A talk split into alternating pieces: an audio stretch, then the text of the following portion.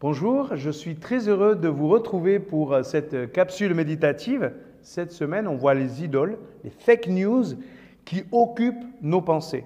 Nous aimerions que nos pensées soient toujours dociles à notre volonté, mais elles nous échappent.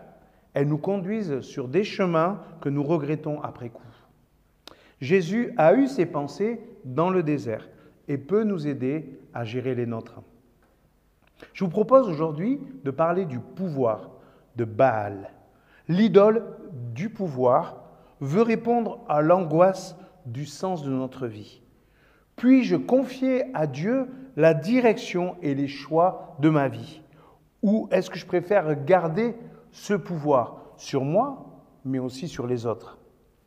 Le diable, quand il a montré le monde à Jésus, lui a proposé son pouvoir sur le monde en se soumettant à lui, dans Matthieu 4, verset 8. Avant d'attaquer ce sujet, il est important de dénoncer une fake news. Les gens se croient libres parce qu'ils n'ont ni Dieu ni maître. Mais c'est un, un, faux raisonnement, c'est une fausse vérité.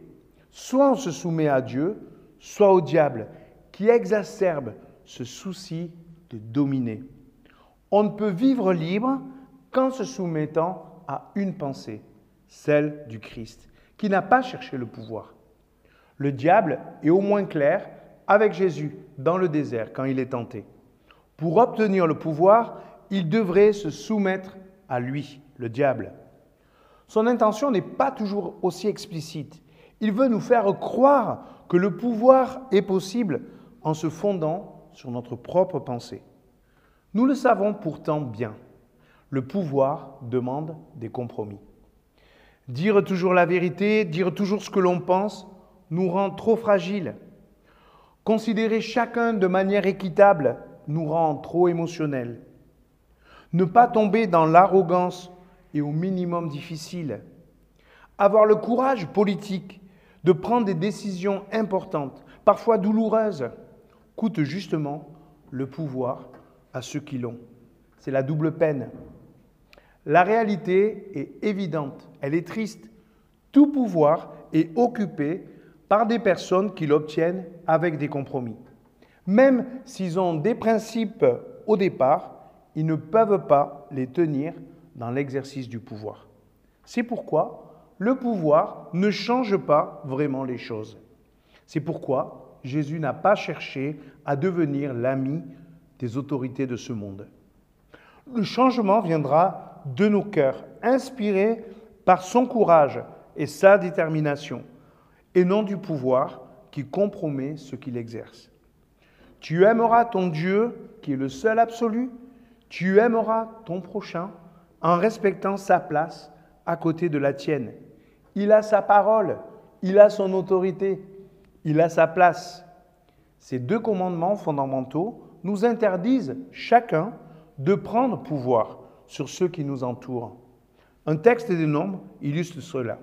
Dans Nombre 12, verset 1. Moïse avait épousé une femme éthiopienne. Myriam et Aaron le critiquèrent à propos de ce mariage. Ils dirent, Le Seigneur n'a-t-il parlé qu'à Moïse?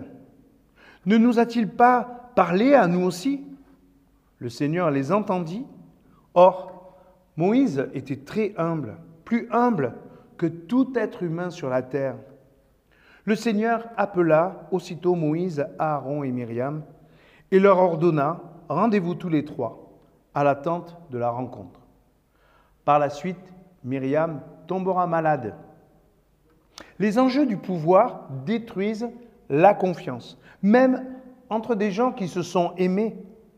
Myriam n'a-t-elle pas chanté les louanges du Seigneur en sortant d'Égypte?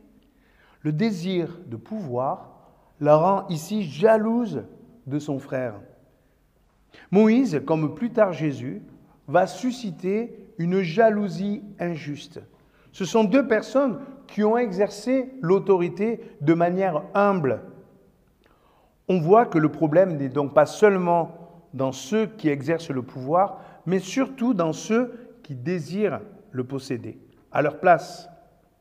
Ne laissons pas ces pensées influencer nos cœurs ça finit par s'exprimer si nous laissons cette pensée grandir en nous. Osons chasser ces pensées comme Jésus. Nous voulons laisser tout le pouvoir à notre Seigneur, qui lui est notre justice.